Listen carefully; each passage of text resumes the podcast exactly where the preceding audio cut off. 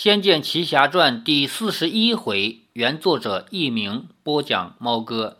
上一回说到，李逍遥和林月如过了金蚕鬼母那一关以后，继续往前走，就发现路边有一个客栈。原来开客栈的是盖罗娇，当然盖罗娇不是真正开客栈，他只是要在这里拦住黑苗族的人，从他们手里要抢回赵灵儿。但是呢？李逍遥和林月如两人来的太不巧了，眼看着要陷入这一场战争。盖罗娇呢，他不是坏人，他就用迷药把这两个人先晕过去了，然后好打仗。结果呢，李逍遥因为他已经百毒不侵了嘛，特别是苗疆的这些蛊啊，对他已经没有用了。于是接下来白苗和黑苗的这一场战争呢，李逍遥都是知道的。在客栈的外面，白苗和黑苗已经先打了一架，把这些边上的小喽啰啊全部杀的差不多了，只剩下几个比较重要的人物了。盖罗娇和石长老呢还在这里打嘴仗。盖罗娇还对着轿子说：“公主的汉人朋友我已经先请到了，就在这里呢，你要不要见一见？”这一下子呢，轿子里的赵灵儿就问了一声：“是逍遥哥哥吗？”盖罗娇说：“是的。”奉我族族长之命，想请公主以及公主的朋友到大理城做客。石长老斥道：“你们这群乱徒，想嫁走公主做人质，我绝不让你们如愿。”盖罗教冷笑道：“石长老，你再神通广大，一次要对付我们这么多人，法力终究是要消耗光的。您这么大年纪，犯不着为那个残暴无道的巫王拼命吧？也就是说。”你的力量是有限的，打我们这么多人打不过，而且你为什么要为那个残暴的巫王来拼命呢？石长老深吸了一口气，说：“哼，乱臣贼子，竟敢侮辱大王！”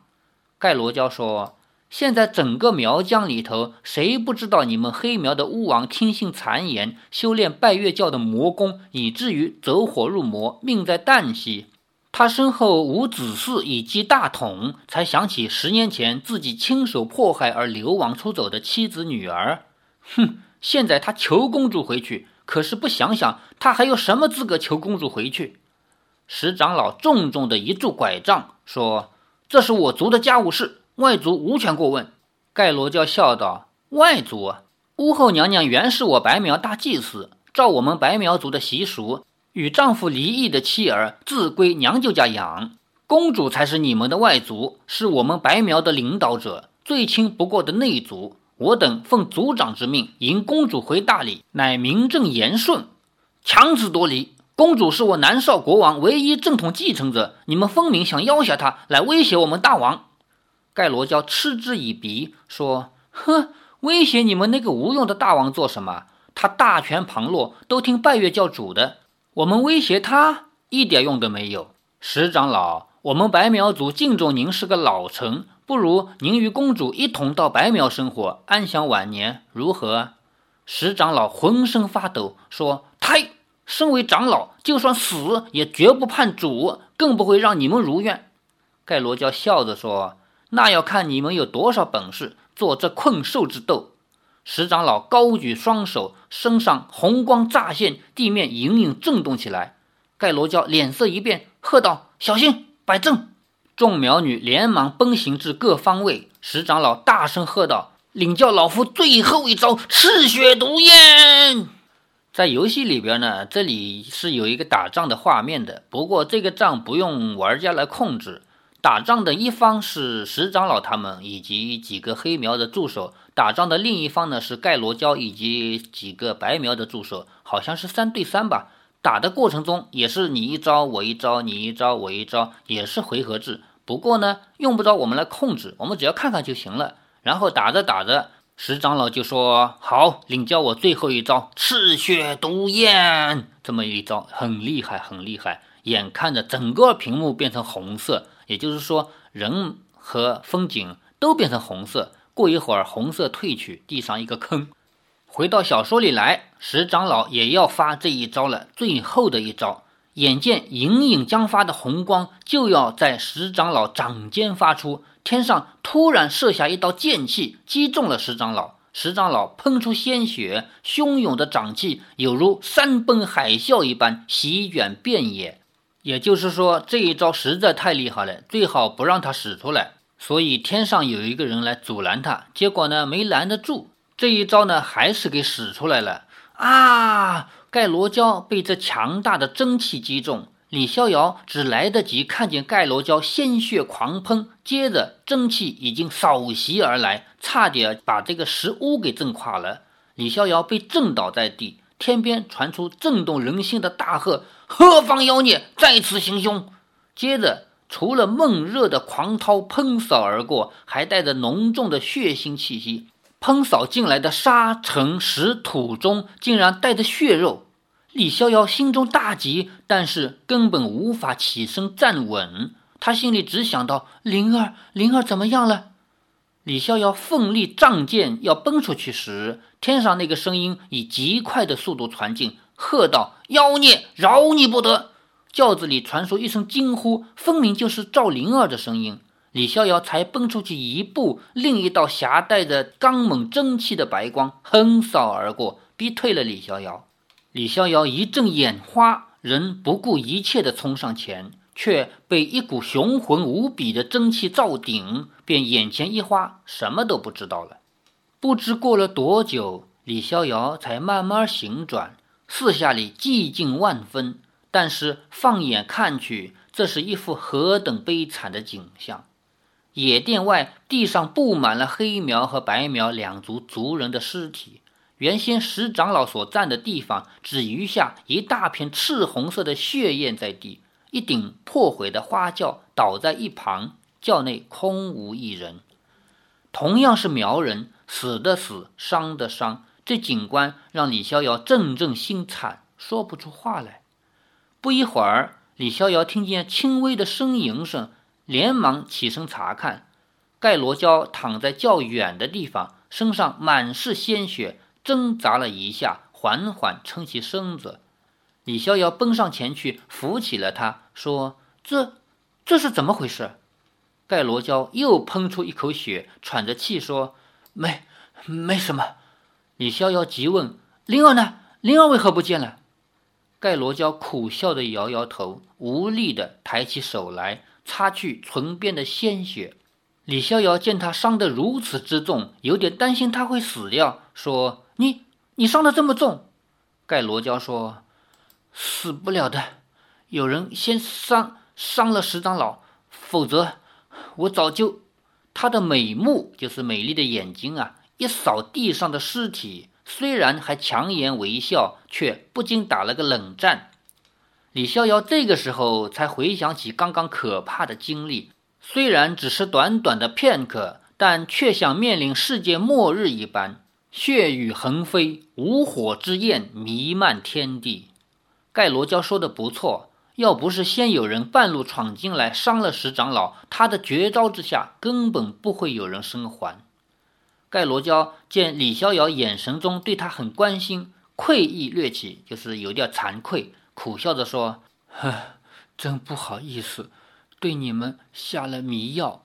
不过我我没有恶意。”李逍遥轻叹了一声，说：“我知道。”盖罗娇说：“我我们是为了不想让你们介入这场战斗，所以使了一点手段。”李逍遥听他说话的声音越来越低，十分忧心。说：“别说了，你先养养精神。”盖罗娇虽然有气无力，却还是笑着说：“我说了，死不了。你，你急着想问什么？我很清楚。”这个时候，林月如也已醒来，茫然张望，一见死伤遍地，大为震惊，急忙顺着声音的方向奔了出去。见李逍遥身上沾了一点点像是剑上的血与沙土，与一身是血的盖罗娇在说话，便站在一旁静静听着。盖罗娇停了一会儿，继续说：“我我看见公主殿下，她她被一位伤了长老的人带走了，是是个青衣白发的老道士，青衣白发的老道士。”李逍遥直觉想到的就是剑圣，但也不知是不是他。盖罗娇苦笑着说：“那位老道士自称是独孤剑圣，我我中了十长老的赤血毒焰，只能眼睁睁的看着殿下。没想到任务没完成，还把事情弄成这样。看来我我只有回大理向族长请罪了。二位得罪之处，请多见谅。他勉强撑起身子，一跛一跛的离去。望着他的背影，李逍遥扼腕长叹，说：“眼看着灵儿就在我们身边不远，却又这样分开了。”林月如安慰他说：“剑圣前辈为人正直，嫉恶如仇，向来为武林同道所敬仰。灵儿妹子既然被他搭救的话，应该是福非祸。李大哥，我们应该可以放心。唉，希望如此。只是，林月如说，这里离京城不远，我们还是先到长安再说，好不好？”李逍遥心绪烦乱，无计可施，便点了点头。先到长安再做打算。第十七章手足自残到此结束。下面进入第十八章，叫翩然若蝶。这一段呢，是我最喜欢也最感动的一段。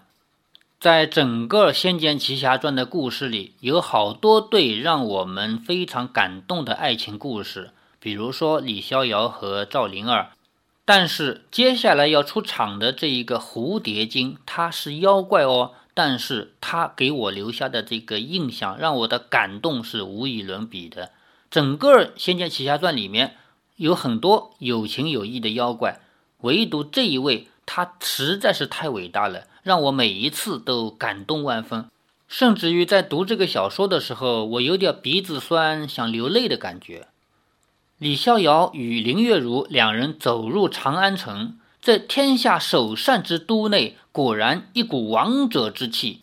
除了街区整齐之外，两边的房舍也很有气派。在城门市集上，到处是交易的小贩。最前方的大庙前还摆了个戏台，正在咿咿呀呀地唱着戏，万头攒动，可见十分受到欢迎。林月如拉着李逍遥往前钻，说：“瞧，唱戏呢。”李逍遥诸事无心，便随着林月如往前走。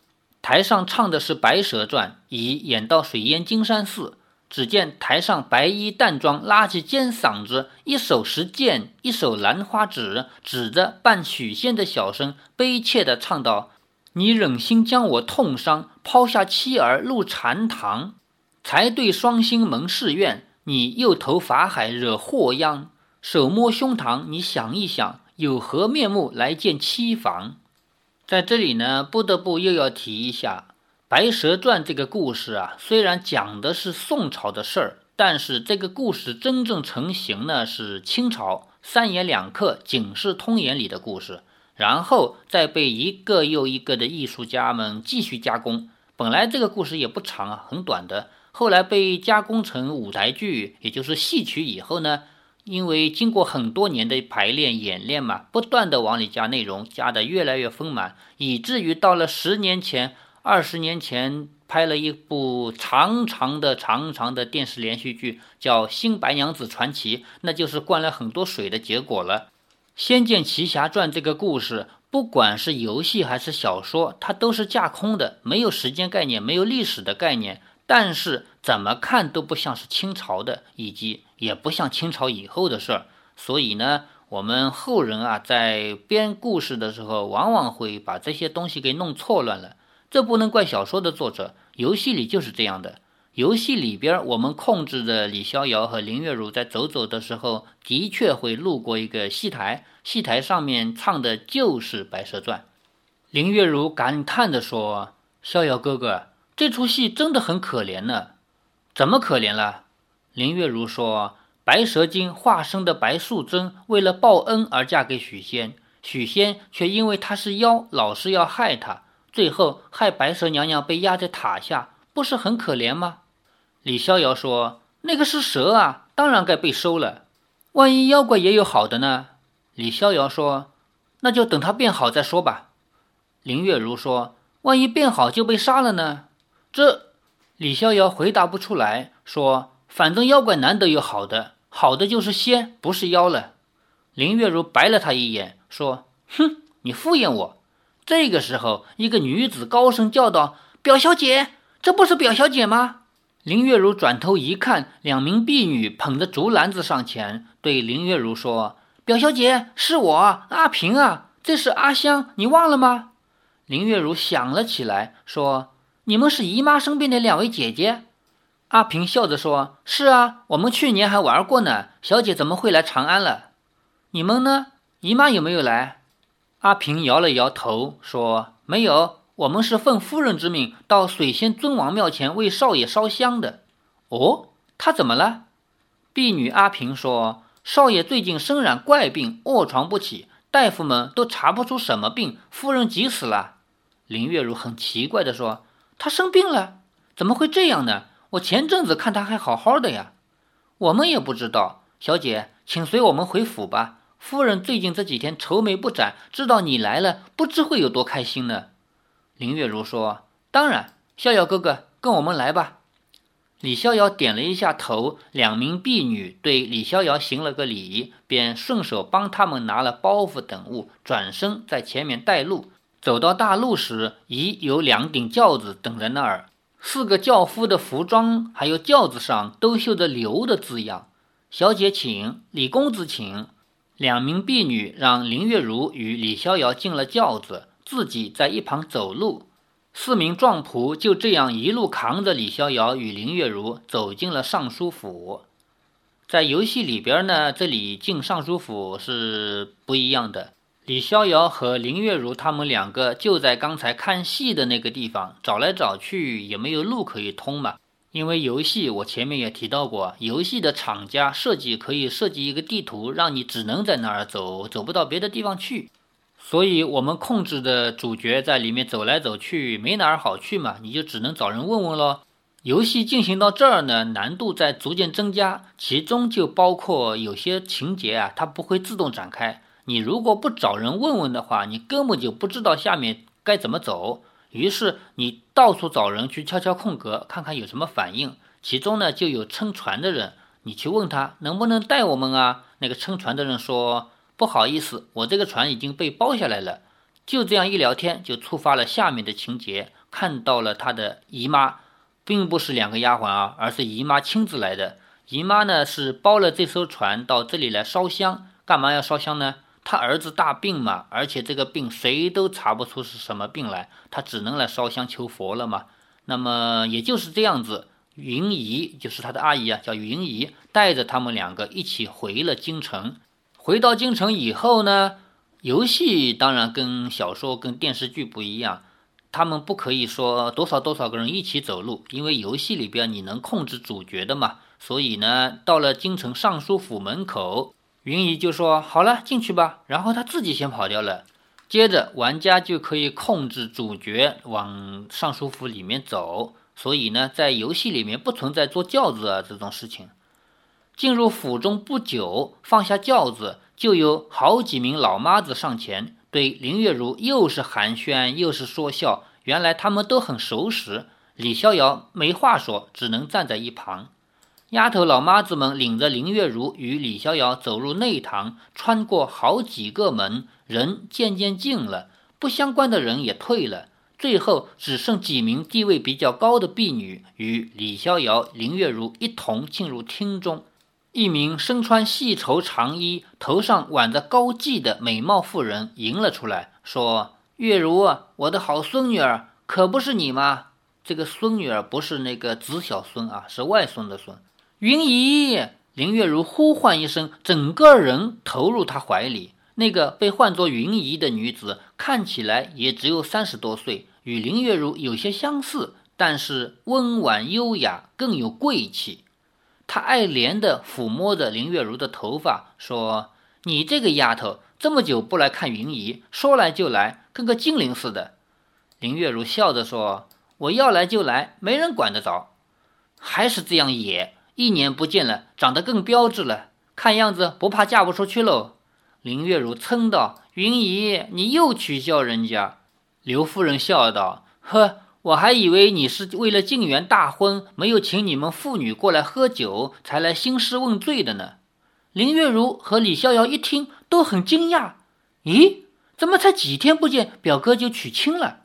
李逍遥暗自笑着说：“现在全世界唯一肯娶你的已经没了，看样子不是我当和尚，是你当尼姑了。”尚书夫人望向李逍遥，问：“这位公子是？”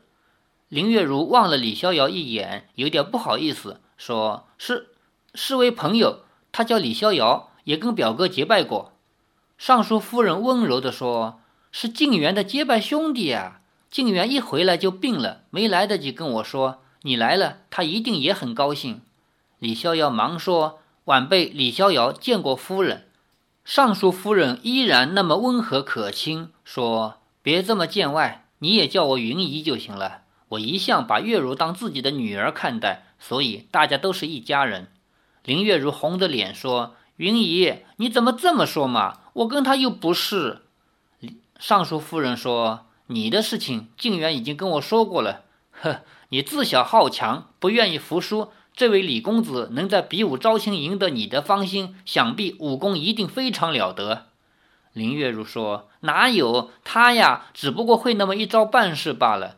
哼，我要是认真打，他才不是我对手呢。”李逍遥笑着说：“耶，说起来好像是你故意让我似的。”林月如说。本来就是这一路上，要不是我，你早就给妖怪吃了。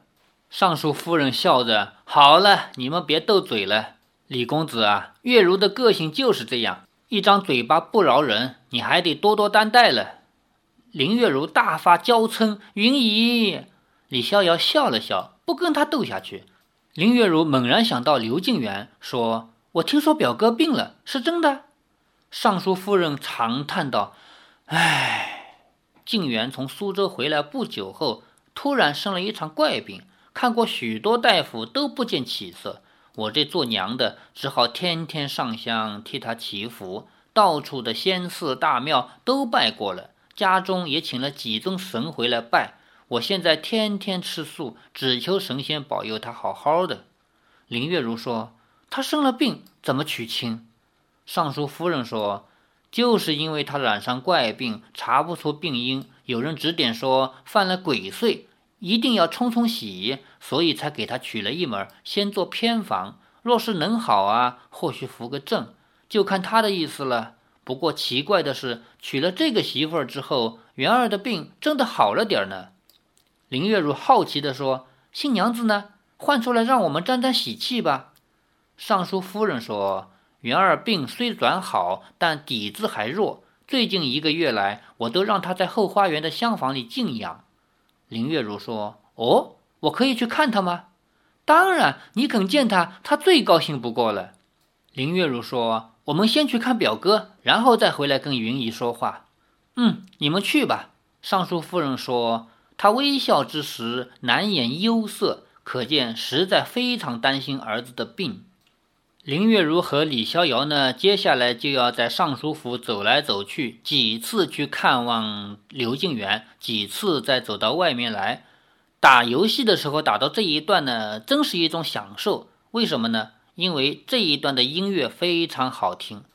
你控制着主角在尚书府内部各个房间、各个走道走来走去，你听着这么优美的音乐，实在是一种享受。